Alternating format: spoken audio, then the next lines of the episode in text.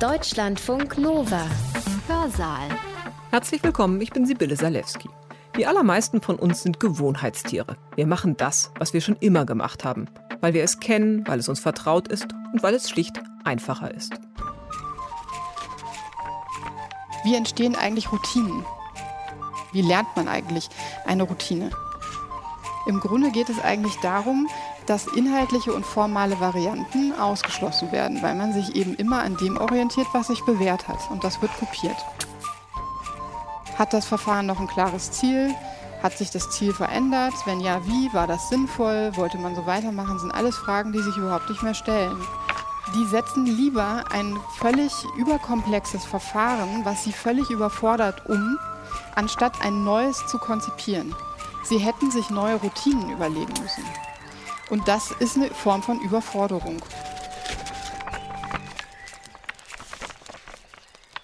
Wie schwierig es ist, aus alten Routinen auszubrechen und sich neue zu überlegen, haben wir alle in den vergangenen Monaten erlebt. Eingeschliffene Arbeitsgewohnheiten aufs Homeoffice umzustellen zum Beispiel, ist eine echte Herausforderung. Es kostet einfach enorm viel Kraft, neue Prozesse und Arbeitsabläufe zu entwickeln. Das war auch früher schon so. Die Historikerin Birgit Näther nimmt uns heute im Hörsaal mit in die frühe Neuzeit, und zwar zu den bayerischen Landesherren. Zum Regieren braucht man eine Hierarchie. Die oben geben denen, die weiter unten stehen, Instruktionen, die sie dann ausführen müssen. Das erfordert einen Verwaltungsapparat, und den versuchten Landesherren und lokale Amtsträger damals zu entwickeln. Birgit Näther ist wissenschaftliche Mitarbeiterin an der Freien Universität Berlin. Ihr Forschungsgebiet ist Verwaltungsgeschichte. Das mag vielleicht erstmal zum Gähnen langweilig klingen, ist es aber überhaupt nicht, zumindest nicht bei Birgit Näther. In ihrem Vortrag erzählt sie von lustigen Wurmzeichnungen auf amtlichen Blättern oder davon, wie einfache Berichte von 35 Seiten mit der Zeit auf über 4000 Seiten dicke Stapel anwuchsen, die dann niemand mehr lesen konnte. Das alles wirkt noch immer erstaunlich aktuell. Birgit Näthers Vortrag hat den Titel Die Akte und die Würmer. Ungewöhnliche Quellen in der Forschung zur Geschichte der frühen Neuzeit. Sie hat ihn am 3. Dezember 2018 an der Freien Universität Berlin gehalten, im Rahmen der Ringvorlesung Quellen der Geschichte. Ich wünsche euch viel Spaß beim Zuhören. Tatsächlich ist es so, dass ich mich verständigen möchte mit Ihnen heute Abend eigentlich darüber, wie wir nicht nur in der Forschung zur frühen Neuzeit mit Quellen umgehen und was uns Quellen sozusagen einerseits methodisch abverlangen und andererseits eben auch sachlich zu bieten haben. Da kann man vielleicht einleiten zu sagen, dass die Frühneuzeit insofern eine besondere Epoche eigentlich darstellt, wenn wir uns über Quellen verständigen und Quellen suchen, weil die Frühneuzeit einen großen Vorteil bietet. Und dieser Vorteil liegt daran, kann auch in der Arbeitspraxis eine Herausforderung sein, aber es gibt eben Quellen. Und zwar Quellen, die Aufschluss geben über so ganz viele verschiedene Dinge, also über Prozesse in der Politik, Verwaltung, Gesellschaft, auch im Alltag. Und ein wichtiger Grund, warum so viele Quellen vorliegen, ist ganz ohne Zweifel, dass sich in der frühen Neuzeit Residenzen ausbilden. Das heißt also, Höfe werden gebildet, die Verwaltung wird sozusagen sesshaft, also es ist keine reisende Verwaltung mehr und es bilden sich Höfe, Hofverwaltungen und ich rede heute Abend über das Heilige Römische Reich. Das ist eine Entwicklung, die sich in den meisten Territorien des Heiligen Römischen Reiches so ab 1500 beginnt und durchsetzt, also spätestens so ungefähr ab 1550 haben wir eigentlich in fast allen Territorien sowas wie eine Residenzbildung mit den entsprechenden Verwaltungen. Was mich aber besonders interessiert und was für Historikerinnen und Historiker eben sehr wichtig ist, ist, es gibt eben nicht nur diese Höfe, sondern es entsteht eine ganz breite Verwaltungslandschaft in den Territorien. Das heißt also sozusagen, wenn Sie hierarchisch denken wollen, auch unterhalb dieser Residenzen bilden sich in der Fläche der Territorien also Verwaltungen aus, je nach Größe der Territorien, mittlere, manchmal sogar sozusagen in so einem Dreischichtmodell auch noch lokale Verwaltungen.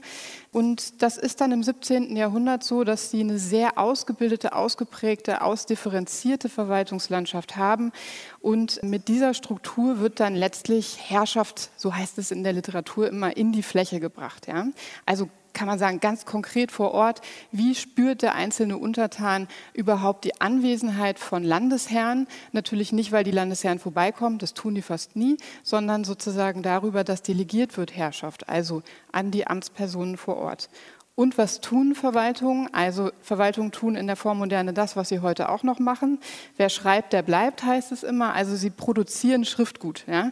Und sie produzieren das in einem Maße, das ist ganz interessant, der ins 18. Jahrhundert so zunimmt, dass sie im Grunde Probleme bekommen, wenn sie ins Archiv gehen. Da bestellen sie dann eine kleine, wie es heißt, Faszikelnummer und bekommen Wagenladungen von Akten an, wenn sie dann ins 18. Jahrhundert gehen und können das im Grunde kaum bewältigen. Das ist ein Gewinn für uns natürlich, dass wir so viele Akten oder so viel Schriftgut letztlich haben, aber es ist eben auch eine, eine Herausforderung natürlich. Die Zunahme an Schriftlichkeit vergrößert auch immer die Möglichkeit, historische Phänomene überhaupt erforschen zu können. Also, da entpuppen sich dann vermeintliche Randphänomene plötzlich als gar nicht mehr so randständig und das im wahrsten Sinne. Man kann Randphänomene sozusagen beobachten. Ich gebe Ihnen jetzt hier mal ein Beispiel ein Protokoll, wo Kontrollen durchgeführt werden. Und Sie sehen jetzt schon unterhalb dieses Wortes Freigeld, da auf der rechten Seite, diese kleine Randanmerkung, sehen Sie mit anderer Hand drunter geschrieben, den Kommentar noch nicht richtig. Ja, das ist jetzt im Einzel, wenn Sie den Vorgang lesen, auch ganz wahnsinnig interessant. Aber eine Sache sagt Ihnen das als Randphänomen im wahrsten Sinne des Wortes sofort. Das Ding ist gelesen worden. Das ist für uns immer eine ganz wichtige Erstindikator, überhaupt zu fragen, wird das, was die Verwaltung da überhaupt produziert an Schriftlichkeit, wahrgenommen? Ne? Also liest das überhaupt noch jemand? Ich kann Ihnen jetzt schon verraten, wir kommen gleich nochmal drauf, das wird nicht immer gelesen. Die Verwaltung produziert auch ganz viel einfach für die Ablage. Also das ist vielleicht heute auch noch so, das kann ich nicht beurteilen, aber jedenfalls in der Vormoderne, da kenne ich mich aus und da ist es in jedem Fall so. Ganz klassisch, also im Sinne einer äußeren Quellenkritik, können uns solche Sachen eben schon etwas sagen. So, und warum erzähle ich Ihnen das Ganze jetzt am Anfang? Als Verwaltungshistorikerin stehe ich natürlich immer mal so vor dem Problem, mit einem Bereich zu arbeiten, der so ein bisschen so ein etwas ja, angestaubtes Image hat. Ne? Also ich sehe das ja anders. Ich sehe das eben auch so, die Verwaltung produziert eben das Schriftgut, mit dem wir Forschung machen. Aber es ist eben dann doch so, dass man sich manchmal erklären muss. Mein eigener Doktorvater Stefan Brakensieg, der wirklich ein profilierter Verwaltungshistoriker ist, hat in seiner Habilitationsschrift mal so einen schicksalsergebenden Satz geliefert. Im Vorwort, er hat geschrieben, Verwaltungsgeschichte, das löst löst spontan ein Gähnen aus. Ich habe auf solche Sachen verzichtet in meinem Buch, weil ich eigentlich gerne möchte, dass die Leser auch verstehen, was da so alles drinsteckt und dass es eben nicht staubig ist. Und ich möchte Sie auch heute Abend nicht zum Gähnen bringen, sondern eigentlich in zweifacher Hinsicht einladen. Das Erste, was ich Ihnen zeigen möchte, ist eine ungewöhnliche Quelle aus meinem Forschungsbereich, die mir am Anfang sehr abseitig vorkam und bei der ich dann gelernt habe, sie ernst zu nehmen und ähm, nach ihren Funktionen zu fragen. Und das Zweite, was ich mit Ihnen heute Abend machen möchte, ist, dass ich Ihnen meine Forschungen äh, ein Stück weit präsentiere in Ausschnitten, so wie es ähm, möglich ist in diesem Rahmen und Ihnen zeigen möchte, wie fruchtbar es ist, wirklich entlang, sehr eng entlang der Quellen zu arbeiten und sie dann eben auch für übergeordnete Fragestellungen des Forschungsbereiches oder des Faches eben zu nutzen nutzen. Das heißt, vom Einzelfall abzusehen und auf allgemeinere Schlüsse zu kommen, allgemeinere Schlüsse zu ziehen, damit eben auch ein Dialog ermöglicht wird, gerne auch mit anderen Teilbereichen des Faches. In den folgenden Minuten erstmal zu dem Quellenfund, zu diesem ungewöhnlichen, von dem habe ich am Anfang noch nicht geahnt, dass er mich mehrere Jahre beschäftigen würde. Der Grund war gar nicht so sehr ein komplexer Inhalt, sondern eine etwas absurde Form. Worauf zielte meine Arbeit ab? Am Anfang beruhte das Ganze auf der Idee, mir ein bestimmtes Verwaltungsverfahren zu suchen, der frühen Neuzeit, und dann mal sozusagen über die Jahrzehnte zu gucken, wie sich das entwickelt. Also ausführlich zu beschreiben, was für Funktionen hat so ein Verfahren eigentlich, nicht nur für die Verwaltung selbst, sondern auch für die Herrschaft eben im Territorium. Und die Wahl ist dann dabei getroffen auf das landesherrliche Visitationsverfahren eben in Bayern. Sie müssen natürlich erstmal ein Verwaltungsverfahren finden, was sich über wirklich auch 200 Jahre beobachten lässt. Viele Verfahren verlaufen auch im Sande, verlaufen dann eben nicht über 200 Jahre und es gibt dann eben natürlich auch immer eine Überlieferungsfrage. Also nicht alle Archive überliefern das gesamte Schriftgut, es gibt auch immer Ausleseprozesse, deswegen musste man eben eins finden, was dann auch wirklich so lange beobachtbar war. Und dieses landesherrliche Visitationsverfahren ist Ihnen insofern ein Begriff, weil es sich anlehnt eigentlich an dieses kirchliche Visitationsverfahren, was es ja auch heute noch sozusagen gibt. Und der landesherrliche Ableger der Visitation fand in Bayern seit den 1570er Jahren statt, ist ausgesprochen regelmäßig durchgeführt worden und sogar in Zeiten von Kriegen und Notständen äh, eben durchgeführt worden, was für mich ganz interessant und wichtig war. Angeordnet wurden diese Verfahren vom Hof, also aus München, und durchgeführt in den Mittelbehörden, die denen unterstellt waren. Das heißt, das sind die in Oberbayern und Niederbayern, München, Burghausen und dann eben Landshut und Straubing in Niederbayern. Und diese Mittelbehörden nennt man in Bayern auch Rentämter, auch in anderen Territorien, aber in Bayern eben auch. Die haben das folgendermaßen gemacht. Die haben tatsächlich die Orte, die ihnen unterstanden, besucht bereist und haben dann Protokolle angefertigt, also zunächst Exzerpte, die zusammengefasst in der Amtsstube und dann nach München gesendet. In der zeitgenössischen Sprache heißt dieses Visitationsverfahren Umritt. Und das beschreibt eigentlich nicht so sehr die Funktion, sondern die Technik. Die sind nämlich umhergeritten, im wahrsten Sinne des Wortes, mit Karren und Schreiber und haben eben die lokalen Bezirke dann besichtigt und inspiziert. Mir ist zu Beginn meiner Arbeit sehr schnell klar geworden, dass zur landesherrlichen Visitation ganz anders als eben zum kirchlichen Verfahren noch gar nicht viel geforscht wurde. Das war sehr überraschend, gerade bei dieser großen Überlieferung. Mir fehlten am Anfang ganz basale Informationen, die man eigentlich braucht, um so ein Projekt zu starten. Es war von der Literaturlage her noch nicht mal klar, wer genau die Verfahren durchführte. Wann das begann und wann es endete, war nicht klar. Welche Ziele mit dem Verfahren verbunden waren. Wie die Aufzeichnung eigentlich genau vonstatten ging. Ob sich da irgendwas geändert hat. Über 200 Jahre ist das ja sehr plausibel, dass sich vermutlich was verändert hat. Es gab sogar wissenschaftliche Arbeiten, die davon ausgingen, dass es in katholisch geprägten Territorien eben gar kein landesherrliches Visitationsverfahren gegeben habe. Ja? Oder dass es eben nur ganz selten durchgeführt wurde. Das habe ich dann mit meiner Arbeit widerlegen können. Es ist eben so, dass nicht nur in protestantischen Territorien Landesherren die Einhaltung ihres neuen Glaubens sozusagen kontrollieren wollten, sondern eben auch in katholischen Territorien, so wie eben in Bayern, gab es daran ein intensives Interesse. Und das ist eigentlich auch logisch, denn man muss sagen, dieser alte Glaube, der dann ja katholisch äh, sozusagen wird oder genannt wird, ist nach dem Konzil von Trient in der zweiten Hälfte des 16. Jahrhunderts eben auch zu einem neuen geworden. Das heißt, letztlich redefiniert worden über das Konzil liturgisch, theologisch, systematisch reformuliert worden und wurde dann zu einer Konfession unter vielen. Ne? Und die Einhaltung dieser Konfession des alten Glaubens, der dann neuer geworden war, sozusagen, der musste auch kontrolliert werden. Und das hat man in Bayern unter anderem mit diesem Verfahren eben auch gemacht. Bei meinem ersten Forschungsaufenthalt, ich war ganz naiv, ich war noch nie richtig im Archiv forschen gewesen, bin ich ausgerechnet auch noch ins Hauptstaatsarchiv München gereist, das durch so unglaublich viele Umordnungsaktionen der letzten 120 Jahre auch schwierig zu benutzen ist. Es gab eine ganz heterogene Überlieferung. In der Praxis hat das für mich bedeutet, dass ich aufgrund dieser ganzen Umordnung über ganz vielen verschiedenen Findbüchern saß, die nach ganz unterschiedlichen Gesetzmäßigkeiten parallel die Bestände für die frühen Neuzeit verzeichneten. Also es war ganz furchtbar. Ich habe das versucht irgendwie zu bewältigen ohne äh, Vorerfahrungen im Archiv und habe in den ersten Tagen dann tatsächlich auch einen Erfolg zu verzeichnen gehabt. Und der bestand darin, dass ich ein großes, verschnürtes Bündel bekam, lose Papiere ausgehändigt, die sind dann mit so einem Archivknoten zusammengeknotet gewesen. Und verzeichnet war das Ganze als Anweisungen an die Mittelbehörden aus 1774. Das war für mich total spannend, denn ich wollte ja unbedingt wissen, warum endet dieses Verfahren eigentlich um 1770. Und ich dachte nun, vielleicht kann mir dieser Papierstapel, den ich da bekommen habe, eben Auskunft darüber geben. Und was ich dann im unteren Drittel dieses Bündels gefunden habe, war tatsächlich eine Überraschung. Und wie gesagt, die hat mich dann bis zum Ende meiner Arbeit tatsächlich begleitet. Was ich gefunden habe, war eine sogenannte Instruktion der Hofbehörden aus dem Jahr 1774, so versendet worden an alle Mittelbehörden. Und für alle von Ihnen, die rechtshistorisch interessiert sind oder vielleicht Juristen sind, eine Instruktion ist eigentlich der frühneuzeitliche Begriff für eine sogenannte Anordnung. Und der Unterschied zwischen einer Anordnung und einem Gesetz ist letztlich der, dass Anordnungen nur intern gelten. Das heißt, die werden nicht öffentlich gemacht wie ein Gesetz, sondern die werden sozusagen nur für den Hausgebrauch letztlich benutzt. Also eine Anordnung zum Visitationsverfahren aus der Spätzeit des Verfahrens und das war für mich eben von besonderer Bedeutung. Mein Fundstück war zudem Glücksfall, für alle Historiker, die in Archiven sind, mehrfach vorhanden. Es gab also eine Mehrfachüberlieferung. Das kann immer sehr aufschlussreich sein, weil man so die Entwicklung des Dokuments nachvollziehen kann. Ne? Also von der Entwurfsfassung mit Kommentaren dann eben hin bis zu den sozusagen aktenmäßigen Fassungen, die dann auch tatsächlich abgeheftet werden. Jetzt zeige ich Ihnen hier mal eben den äh, oberen Teil des Exemplars, das an die Mittelbehörde nach Landshut gesendet worden ist.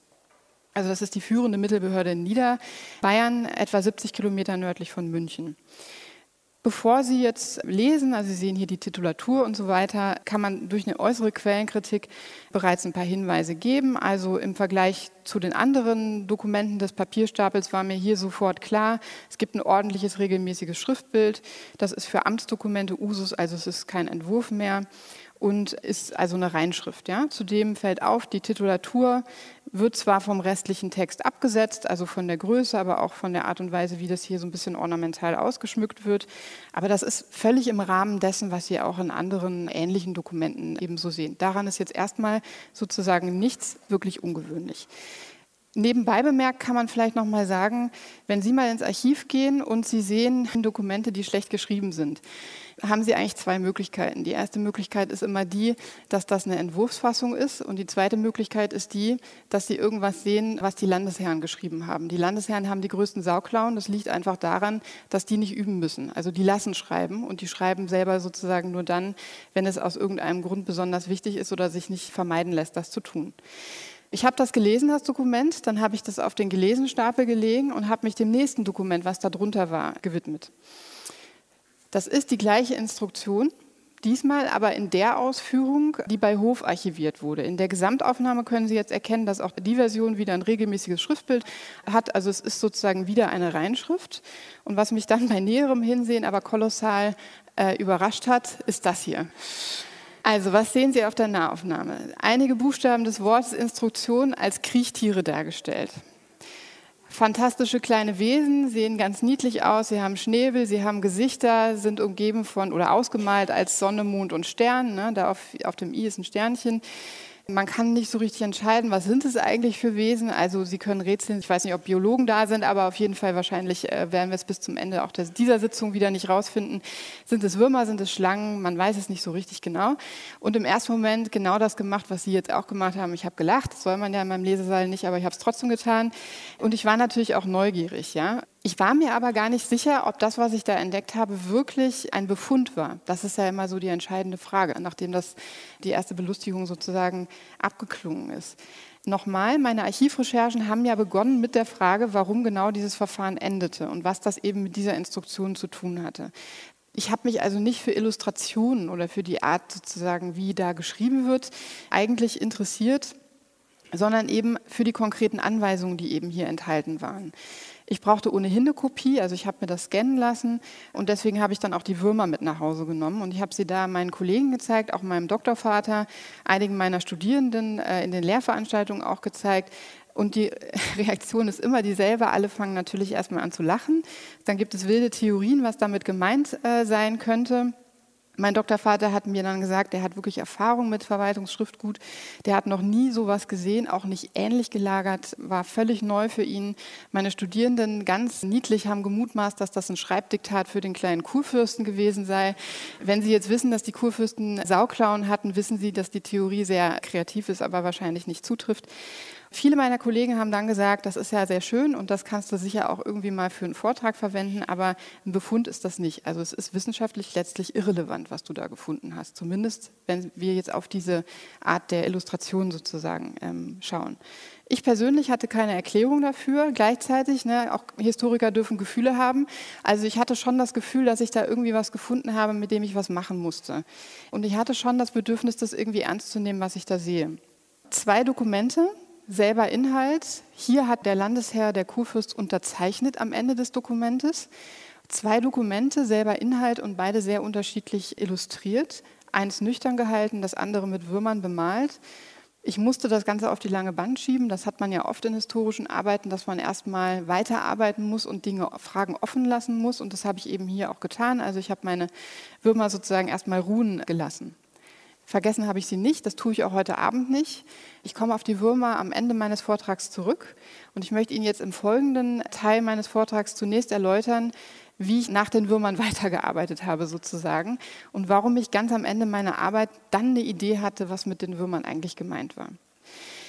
Zu Beginn meiner Doktorarbeit hat mich besonders interessiert die Frage, wie eigentlich genau im Alltag, also in der wirklich konkreten Praxis vor Ort, Herrschaft in die Fläche gebracht werden konnte. Und die Frage ist von der grundsätzlichen Beobachtung ausgegangen, dass gerade zum Ende des 16. und beginnenden 17. Jahrhunderts Verwaltungen vor Ort ja eigentlich weder institutionell noch personell so stark aufgestellt waren, dass sie Initiativen aus den Zentralen so ganz ohne weiteres umsetzen konnten.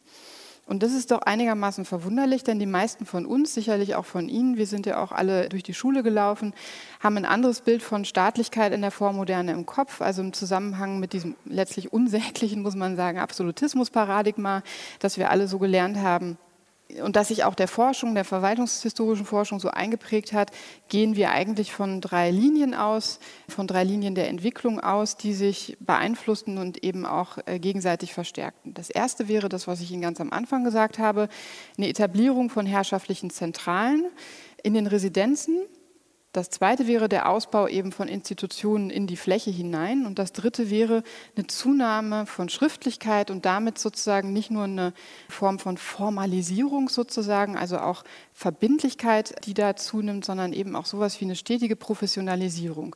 Und damit ist gemeint einerseits die Arbeitstechnik, Professionalisierung der Arbeitstechnik, dass man also immer gesetzmäßiger arbeitet. Auf der anderen Seite natürlich auch im Sinne von Ausbildung. Ne? Also der Ausbildungsbackground, den diese Verwaltungsmitarbeiter so auch in den lokalen Verwaltungen haben, der Anspruch daran entwickelt sich dann eben bis ins 18. Jahrhundert weiter. Und die Forschung beschreibt eigentlich immer, dass diese drei Linien dazu führten, dass im Laufe der frühen Neuzeit Herrschaft auch abseits der Zentralen intensiviert wurde, wie es dann eben heißt, und dass die Territorien herrschaftlich so durchdrungen werden konnten. Und für mich stand am Anfang des Projektes die Frage im Raum, wie das eigentlich genau zu denken ist. Also diese drei Linien, die sind ja unbestritten, dass die sozusagen existieren. Aber wie stelle ich mir das denn tatsächlich dann vor in der Amtspraxis und in der Verwaltungspraxis vor Ort? Und je mehr ich mich dann in die Forschungsliteratur eingelesen habe, desto widersprüchlicher erschienen mir manche von den Bildern, die ich da vermittelt bekommen habe. Also institutionelle und praktische Einschränkungen werden beschrieben. Lokale Verwaltung viel zu spärlich ausgebaut, personell viel zu gering besetzt, um tatsächlich überhaupt vor Ort kontrollieren zu können, was da passiert. Das gilt insbesondere für Territorien, die eben recht groß sind und lange Wege haben. Ne? Stellen Sie sich vor, in Bayern, wenn wir jetzt schon sagen, Landshut ist noch relativ nah dran mit 70 Kilometern. Das ist also gar nicht so einfach. Da kommen in der Regel eben die Hofbeamten nicht so häufig vorbei, teilweise gar nicht. Dann muss man eben sagen, wir reden in der Frühneuzeit auch immer wieder von Korruption als Dauerbegleiter der Verwaltungsarbeit, geringes Qualifikationsniveau und so weiter und so fort. Im Sinne sozusagen oder im Lichte dieser Hinweise ist es dann auch nicht verwunderlich, dass die Forschung zur frühen Neuzeit immer wieder die Wirkungslosigkeit von Gesetzen und Anordnungen diskutiert und eben sagt, Verwaltungsarbeit war nicht zielführend in der Breite. Ne? Aus meiner Sicht gab es Bedarf, über diese ganz widersprüchlichen Hinweise nachzudenken. Wie kann man eigentlich herrschaftliche Durchdringung des Raumes erreichen, wenn man diesen Forschungsarbeiten glaubt, dass die Praxis weit bis ins 18. Jahrhundert hinein so wenig funktional war? Mit meiner Arbeit habe ich dann anhand eines Beispiels, nämlich dem Visitationsverfahren, eben dieses klären wollen. Und die Fragen waren, mit welchen Überlegungen führten die eigentlich dieses Verfahren durch? Aufgrund welcher Überlegungen veränderten Sie es? Wie haben Sie Ziele definiert? Haben Sie das überhaupt? Ne? Und gab es eine Form von Austausch über die Entwicklung dieses Verfahrens? Dann die zentrale Frage auch, wie unabhängig oder abhängig arbeiten eigentlich diese Mittelbehörden von den Zentralen? Das war mir einfach am Anfang nicht klar und das war auch aus der Forschungsliteratur nicht zu klären. So, und jetzt gehen wir in die Quellen hinein. Um meinen Fragen nachzugehen, habe ich in zwei Archiven vor allen Dingen gearbeitet, im Staatsarchiv Landshut und auch im Staatsarchiv München. Da lagern die Bestände zu den Mittelbehörden für dieses Verfahren seit 1579. Das ist insofern interessant, weil sich vor mir eigentlich keiner das richtig angeguckt hat. Warum, weiß ich nicht. Die Bayerische Landesgeschichte, die ja relativ gut ausgestattet ist, auch mit Lehrstühlen, hat sich diesem Verfahren nie angenommen. Und das ist sehr bedauerlich, weil diese Quellen quantitativ und qualitativ herausragend sind. Also ich mache immer überall Werbung, wenn Sie mal Freude dran haben, machen Sie die nächste Arbeit darüber. Die Mittelbehörden setzen das Verfahren in allen Orten um, die ihnen unterstellt sind und sollten damit eben eine umfassende Aufsicht über verschiedene Fragen leisten. Also können Sie sich ganz konkret vorstellen, vorstellen. Die fahren mit Pferd sozusagen dahin, kontrollieren Gewerbe, Forsten, Zoll, auch Mautwesen. Die inspizieren die lokalen Amtsstuben, was natürlich darauf ausgelegt ist, die untergeordneten Kollegen zur Disziplin anzuregen. Sie kontrollieren den Zustand der Straßen, der Plätze, der Grenzmarkierung. Sie begutachten Spitäler und Schulen. Sie lassen sich sämtliche Kassenbücher vorlegen aus den örtlichen Verwaltungen und auch von äh, Kirchen und Spitälern. Und um Korruption, aber eben auch soziale Missstände wie Hunger zum Beispiel zu verhindern, lassen sie sich auch die örtlichen Vorratsspeicher zeigen. Ich habe Ihnen hier jetzt mal was mitgebracht. Auf der linken Seite sehen Sie Ausgabe, ne, Kasse. Also da wird sozusagen notiert, was haben die da vor Ort eingenommen, was haben sie ausgegeben. Und dann sehen Sie hier rechts auf der rechten Seite eben ein Protokoll, wo oben dann auch der Pfleger und der Gerichtsschreiber namentlich ähm, genannt werden. Man kann im Grunde sagen, die führen sowas neudeutsch, könnte man sagen, wie eine Evaluation der lokalen Amtleute sozusagen durch. Ja. Das haben sie auch, Konzil von Trient ist das Stichwort, für die kirchlichen Würdenträger gemacht. Das heißt, die Pfarrer werden hier auch mit visitiert. Immer wieder wird hier auch auf die professionelle Eignung eben der Priester hingewiesen. Oft finden sich da ironische Bemerkungen. Das hier ist jetzt noch so ein Dauerbrenner, der ist halt alt. Meistens geht es dann auch, der kann gar nicht mehr hören. Wie soll er denn da die Messe lesen und so? Also solche Sachen sind dann auch immer wieder drin. Aber manchmal ist es auch überraschend, wie ironisch und humorvoll die das machen. Also es heißt zum Beispiel in einem Landshuter Protokoll im 17. Jahrhundert, man solle auf die Köchin des Priesters besondere Obacht haben und dann heißt es, und zwar in neun Monaten. ja? Nach dem Abschluss des Verfahrens überführen die Beamten der Mittelbehörden die Ergebnisse zusammen, nummerieren die Akten fortlaufend, schnüren die zusammen, regelrecht zu einem Buch und dann machen sie Lesezeichen aus Metall dran. Diese Akten senden sie dann nach München an ihre Vorgesetzten und die dortigen Beamten, was machen die? Die schauen sich das durch die kommentieren, die äh, machen Anweisungen an die Seitenränder, so wie Sie es da eben auf der einen Seite gesehen haben mit dem Freigeld. Und dann geben die das auch an andere Teile der Hofbehörden weiter, also zum Beispiel an den geistlichen Rat, weil der natürlich die Oberaufsicht über die Pfarrer ähm, dann zum Beispiel eben innehat. Ja. Die Mittelbehörden bekommen dann diese kommentierten Akten zurück. Das ist regelrecht äh, sozusagen Postverkehr, der da stattfindet und sollen dann eben umsetzen, was die Oberbehörden ihnen dann an die Seite geschrieben haben. Für mich ist das ganz wahnsinnig hilfreich gewesen, weil ich natürlich bei sowas oder diese Art des Vorgehens immer daran ablesen konnte, wie die genauen Vorgänge in den einzelnen Behörden eigentlich war. Also wie genau haben die das geordnet? Äh, wie haben sie Informationen zusammengefasst?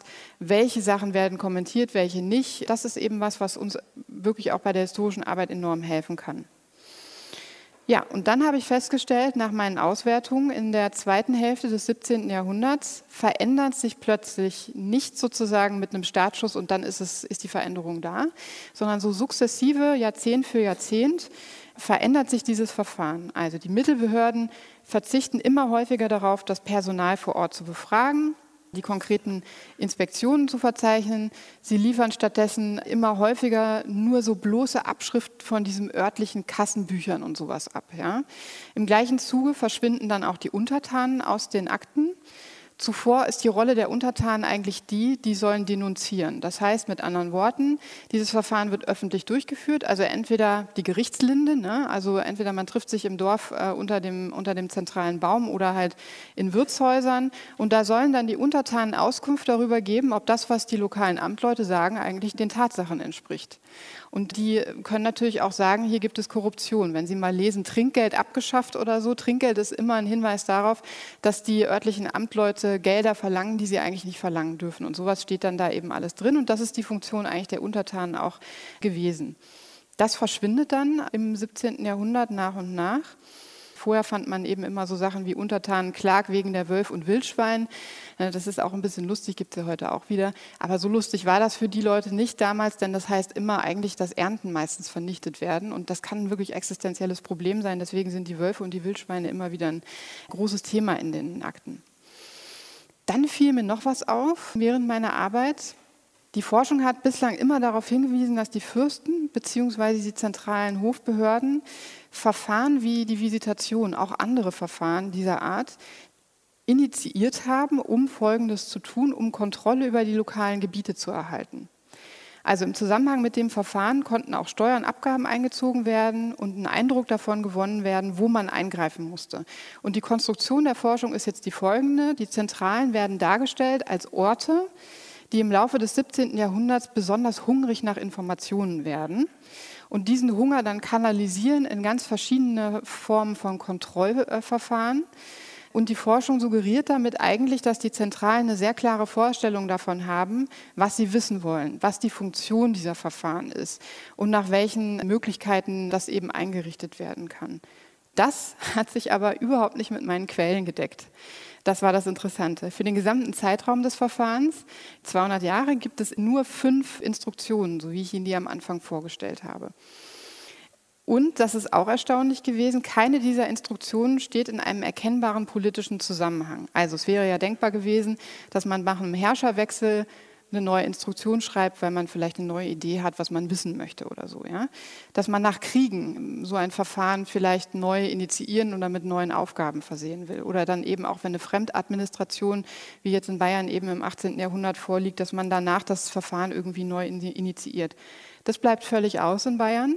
Und das ist sozusagen ein erster Hinweis darauf, dass dieses Verfahren offensichtlich gar nicht so sehr von den Zentralen gesteuert wurde, wie das vielleicht nach der gängigen Forschungsmeinung erstmal vermutbar gewesen wäre. Und die Zweifel daran sind im Laufe meiner Arbeit immer größer geworden. Denn wenn Sie alle Anordnungen und alle Akten zum Verfahren auswerten, so wie ich das gemacht habe, dann kriegen Sie ein ganz, ganz anderes Bild davon, was der Hof eigentlich für eine Rolle hat. Ich gebe Ihnen jetzt mal im Folgenden ein Beispiel. Bei der Einführung des Verfahrens im Jahr 1574 umreißt die Zentrale in München das Verfahren nur ganz, ganz vage. Die Beamten sagen dann ganz unkonkret und sachlich auch nicht so richtig zusammenhängend ein paar Anweisungen, ganz unspezifisch. Ja, da steht dann, haben Sie fleißig aufmerken oder so. Also, aber sozusagen ist es nicht so richtig klar, worauf äh, man aufmerken haben soll und so weiter.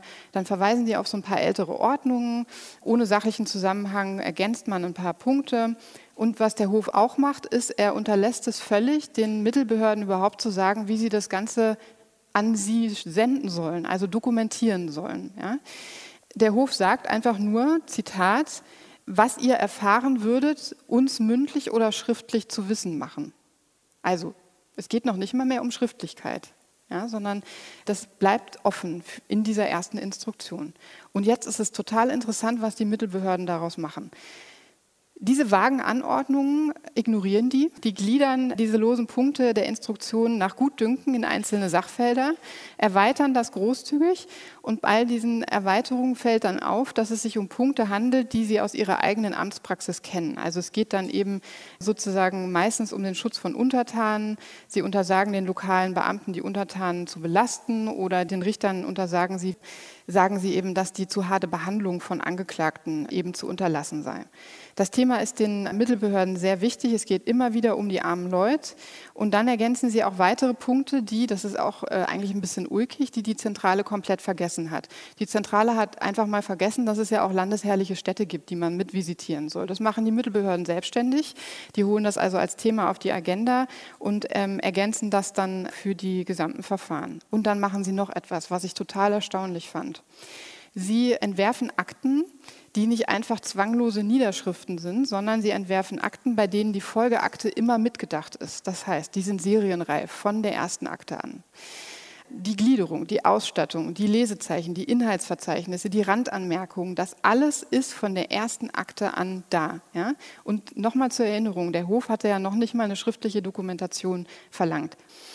So, was ist die Reaktion der Münchner? Absoluter Pragmatismus. Der Hof nimmt einfach diese Akten für die nächste Instruktion und schreibt alles daraus ab. Ja? Die nehmen nicht mehr ihre eigene Instruktion, sondern sie nehmen die Akten, machen die als Vorlage sowohl für die sachlichen Hinweise als auch für die äußere Struktur und das verstetigen sie dann sozusagen im Grunde wie, wie rechtlich über diese Instruktion. Mir ist dann klar geworden, dass das Verhalten etwas ganz Wichtiges ist, nämlich dass im Grunde im Nachhinein dass die Praxis der Mittelbehörden zum Standard erklärt wird und der Hof setzt keinerlei Grenzen dafür, für die Mittelbehörden. Ich habe nicht ein Dokument gefunden, in dem in irgendeiner Form sozusagen organ mindestens organisatorische Grenzen formuliert worden wäre, was die Mittelbehörden mit diesem Verfahren weiter tun dürfen. Ich nehme an, dass die Münchner Hofbehörden das einfach pragmatisch gemacht haben, weil das eine Erleichterung für ihre eigenen Tätigkeiten war. Und das hatte sich aus ihrer Sicht bewährt, dieses Verfahren, so wie die Mittelbehörden das gemacht haben, und ist eben deswegen dann eben entsprechend verstetigt worden.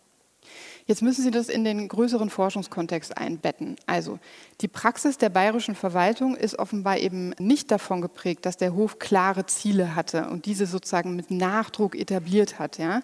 sondern es war offenbar so, dass man in München zwar grundsätzlich die Einführung des Verfahrens angestoßen hat, dass die konkrete Gestaltung inhaltlich wie formal organisatorisch aber eben den untergeordneten Kollegen überlassen worden ist. Und man muss sich an der Stelle klar machen, welchen Einfluss der Befund auf unsere Vorstellungen davon hat, wie Herrschaft in der Praxis eigentlich war oder sich darstellte. Wir alle haben Bilder von Hierarchien, die ja auch ganz wichtig und richtig sind, sozusagen im Kopf.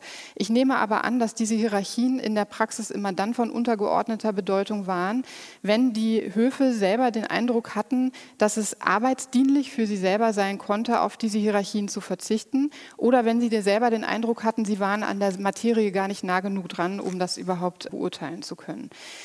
Ich habe also geschlussfolgert, dass Höfe Arbeit delegieren war keinesfalls eine Notlösung aufgrund, sagen wir mal, von eingeschränkten Möglichkeiten der Kontrolle. Und es hat sich auch nicht gehandelt um das Ergebnis von mangelhafter Normsetzung, weil die das irgendwie erst lernen mussten oder so, sondern ich würde eben sagen, dass das hier eine ganz spezielle Form von Arbeitsteilung ist, die uns entgegentritt. Und die war eben äh, wirklich geprägt von Pragmatismus. Und das ist möglicherweise ein Hinweis darauf, was frühneuzeitliche Verwaltungen eigentlich unter rational verstanden. Und dann haben mir diese Quellenbefunde noch etwas verdeutlicht, nämlich was ist eigentlich der Wert der Norm, also in diesem Fall der Vorgabe. Und mir ist hier eigentlich klar geworden, dass der Wert der Norm sozusagen darin besteht, dass sie weiterentwickelt werden kann. Also eine komplette Sequenz bekommen Sie immer erst, wenn Sie sich die Norm, die Praxis und die Folgenorm anschauen, weil Sie natürlich da sehen, die Norm lernt anhand der Praxis. Also die Behörden, die die Vorgaben schreiben, die lernen anhand des Verfahrens und verstetigen im Nachhinein. Und das ist letztlich die Bedeutung eben der Praxis auch für die Arbeit von Behörden, die Vorgaben machen. So, wie ging es für mich weiter mit meiner Arbeit? Nach diesen ersten Ergebnissen habe ich mich gefragt, wie geht es denn jetzt mit dem Verfahren weiter? Das ist jetzt alles so hübsch und äh, erklärt sich alles und so die Puzzlesteinchen, die sich so ineinander fügen. Also, wie ging es weiter? Wer bestimmte weiter? Und wir wollen ja auch immer aufs Ende gucken. Also, warum kommt denn so ein Verfahren, wo das doch so erfolgreich war, dann irgendwann doch zu einem Ende? Und was mich besonders interessiert hat, war, wie entstehen eigentlich Routinen? Das Wort Routine kommt in der Frühneuzeitforschung nicht vor, wenn Sie auf Verwaltungen gucken. Und trotzdem sehen wir, dass es sowas wie Routinen gegeben haben muss. Also wie entstehen die und wie werden die weitergegeben? Wie, wie lernt man eigentlich eine Routine? Ich habe anhand der Akten beobachten können, dass die Mittelbehörden selber ihre Arbeit auch immer an ihren eigenen Vorlagen orientiert haben. Das heißt, die haben bei dem nächsten Verfahren, was sie planen sollte, ihre alte Akte rausgekramt und dann haben die anhand dieser Akte sozusagen ihr neues Verfahren geplant, sachlich und auch im Umfang. Das hatte den Vorteil, dass man sich nicht permanent darüber Gedanken machen musste, was man da jetzt als nächstes tut. Ja, also es ist eine Form von Arbeitserleichterung. Die alten Verfahren waren funktional, sie waren vor allen Dingen auch ohne Widerspruch aus München geblieben, ist ja auch ganz wichtig. Und entsprechend haben sozusagen diese älteren Akten offensichtlich sowas wie eine Verbindlichkeit bei der Planung gehabt. Ja, das ist einerseits Pragmatismus, andererseits eben auch gelernte Sicherheit hat immer den Nachteil, dass Sie natürlich auch sehen, hier findet gar keine Reflexion mehr statt, sondern im Grunde geht es eigentlich darum, dass inhaltliche und formale Varianten ausgeschlossen werden, weil man sich eben immer an dem orientiert, was sich bewährt hat. Ja? Und das wird kopiert. Diese Routinen stabilisieren natürlich das Verfahren, aber auf der anderen Seite haben sie auch einen Negativeffekt. Und dieser negative Effekt ist eben genau das, was ich gerade angedeutet habe, keinerlei Reflexion mehr über das, was man da eigentlich tut. Ja? Hat das Verfahren noch ein klares Ziel? Hat sich das Ziel verändert? Wenn ja, wie? War das sinnvoll? Wollte man so weitermachen? Sind alles Fragen, die sich überhaupt nicht mehr stellen bei dieser routinierten Durchführung. Das heißt, die Routinen haben jetzt das Verfahren bestimmt. Und was folgte, war, dass die Amtleute dann Jahr für Jahr sozusagen die Struktur der Akten kopiert haben und immer so ein ganz bisschen mehr Informationen reingepackt haben. Das heißt, die Akten werden von Jahr zu Jahr immer so ein ganz bisschen umfangreicher und weil das dann anstrengend wird, dass dann so viele Informationen zu notieren, greift man dann immer mehr auf Informationen zurück, die irgendwie leicht zu beschaffen sind. Das heißt, man macht jetzt keine aufwendige Evaluation mehr oder nur noch so ein bisschen. Man schreibt dann das lokale Amtsschriftgut einfach ab, weil das halt einfacher ist. Das legt man sich auf den Tisch und dann pinnt man das sozusagen ab. Ist natürlich völlig irrsinnig. Die lokalen Amtleute hätten ihre Sachen ja auch nach München schicken können. Ne? Also sozusagen, wenn wir von außen drauf gucken, verstehen wir es nicht. Aber so funktioniert sozusagen dieser Arbeitsschritte. Also komplexe Sachen, Reflexionen finden einfach nicht mehr statt. Das Problem ist, dieses Verfahren, diese Akten werden so umfangreich, dass das Verfahren im Grunde kaum noch durchgeführt werden kann. Also ich gebe Ihnen mal ein Beispiel. Zu Beginn der Aufzeichnung hatte ich es dann mit Akten zu tun, die so fünf bis dreißig Doppelseiten umfassen. Ne? Man zählt ja auch heute übrigens noch, das ist immer ganz interessant, man zählt immer die Vorder- und die Rückseite, nicht links, rechts. Man zählt auch heutzutage bei Akten nicht die linke und die rechte Seite, sondern die Vorder- und die Rückseite. Und am Anfang waren das sowas zwischen 35 Doppelseiten, nenne ich es jetzt einfach mal. Und im 18. Jahrhundert haben wir 4000. Das ist ein historisches Paradebeispiel dafür, Schriftlichkeit produziert weitere Schriftlichkeit. Also ich würde es mal in meiner Formel zusammenfassen, wenn eine Verwaltung einmal was formalisiert hat und einmal was verschriftlicht, dann nimmt die das nie wieder zurück. Jetzt werden diese Verfahren also im 18. Jahrhundert so umfangreich, so zeitraubend, dass die Mittelbehörden anfangen, viele, viele Jahre gemeinsam abzuhandeln. Dadurch ist es aber klar, dass die Informationen zum Zeitpunkt der Erhebung überhaupt nicht mehr aktuell sind. Sie sind veraltet und teilweise praktisch nicht mehr brauchbar. Und was ist das Ergebnis? Im 18. Jahrhundert kann durch diese Visitation keinerlei herrschaftliche Kontrolle mehr realisiert werden.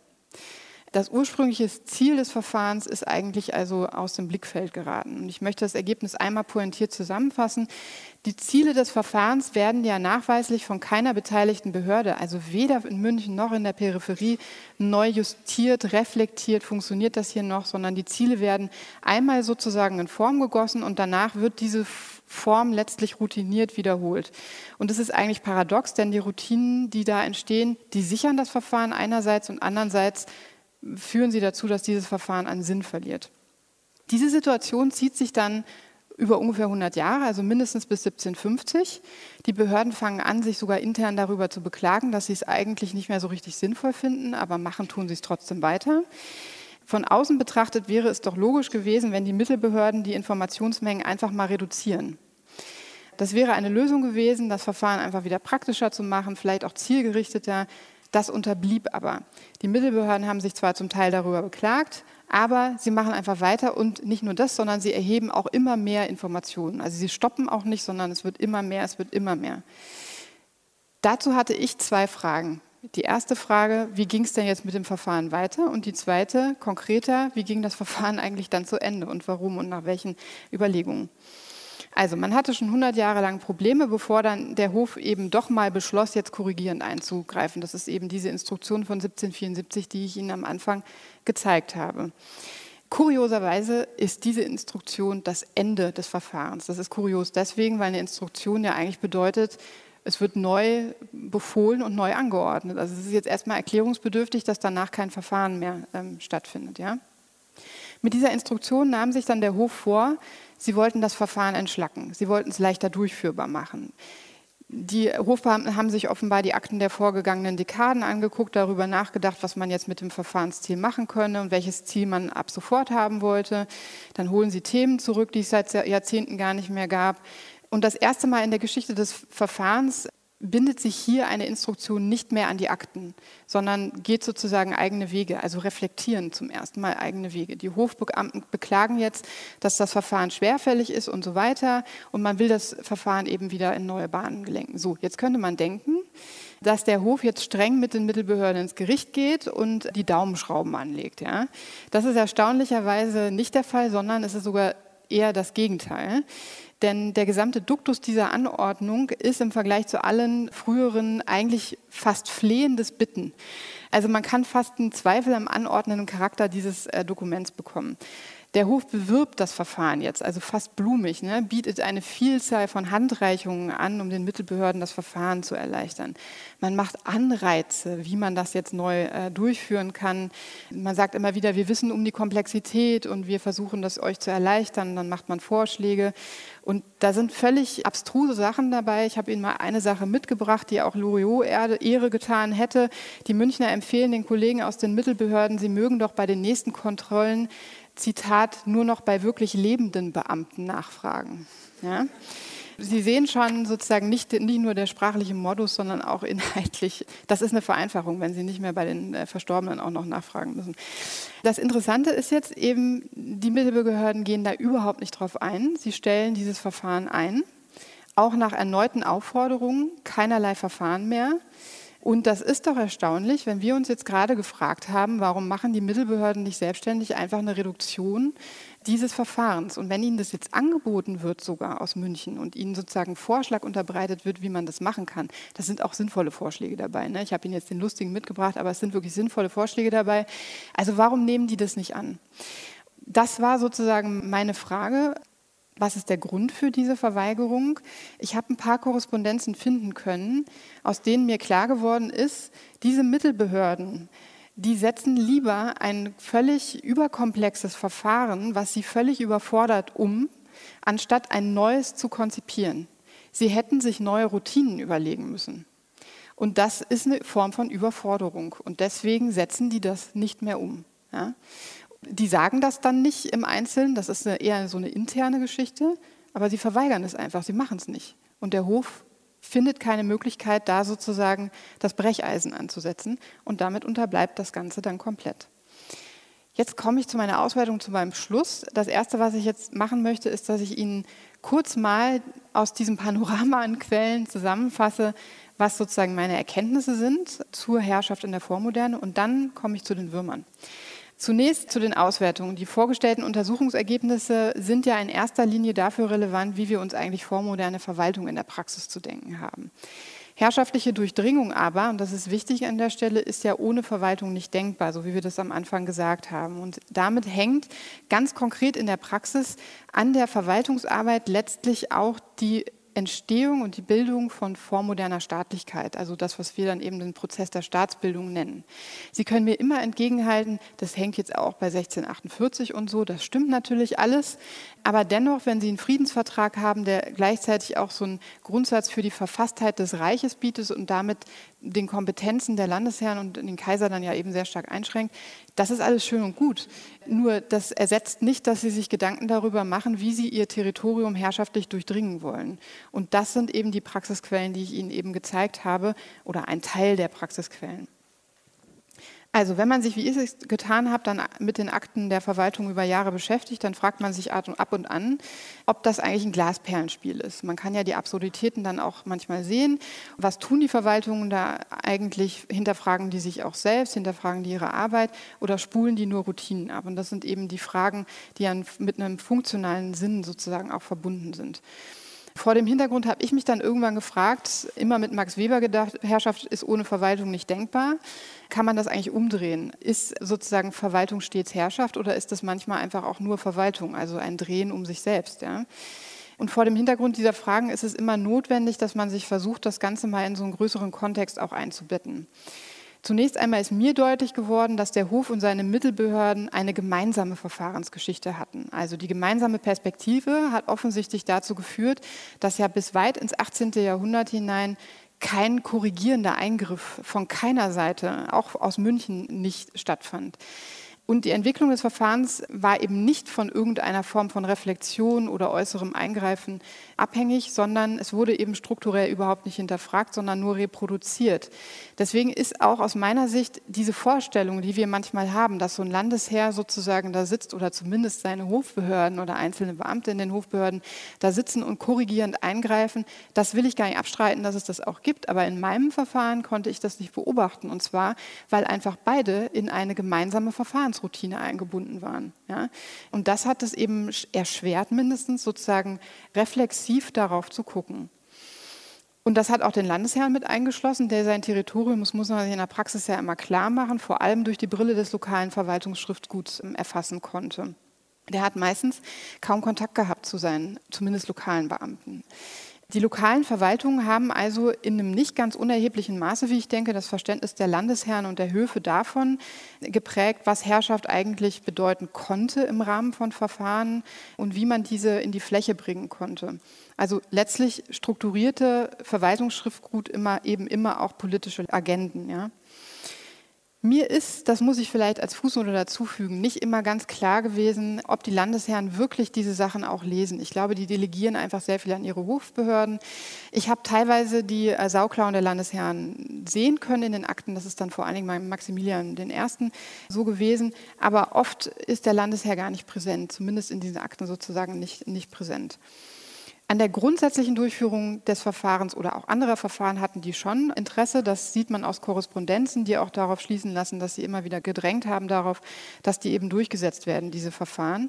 Aber dass sozusagen so ein machtvoller, absolutistischer Landesherr seine Marionetten quasi dirigiert, das will ich im Einzelfall nicht abstreiten. Aber jetzt für dieses bayerische Beispiel hat sich das mir sozusagen nicht ähm, aus den Quellen erschlossen. Dazu sei gesagt, dass dieses Absolutismus-Paradigma ja in der Forschung sowieso eigentlich demontiert worden ist in den letzten Jahren. Aber es hat mich dann eben doch erstaunt, das in den Quellen in dieser Form dann auch nachvollziehen zu können.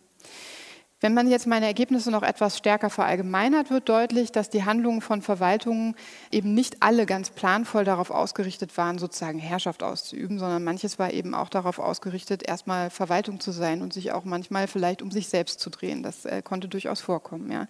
Das Interessante ist aber, dass trotzdem all diese Prozesse am Ende zu einer Intensivierung von Staatlichkeit geführt haben. Das ist eine Problematik von zwei sozusagen Befunden, wo wir sozusagen das Spannungsverhältnis erkennen müssen und nicht negieren dürfen, weil uns sozusagen dieses Spannungsverhältnis irgendwie irritiert, sondern wir müssen das sozusagen erst einmal nebeneinander stehen lassen können.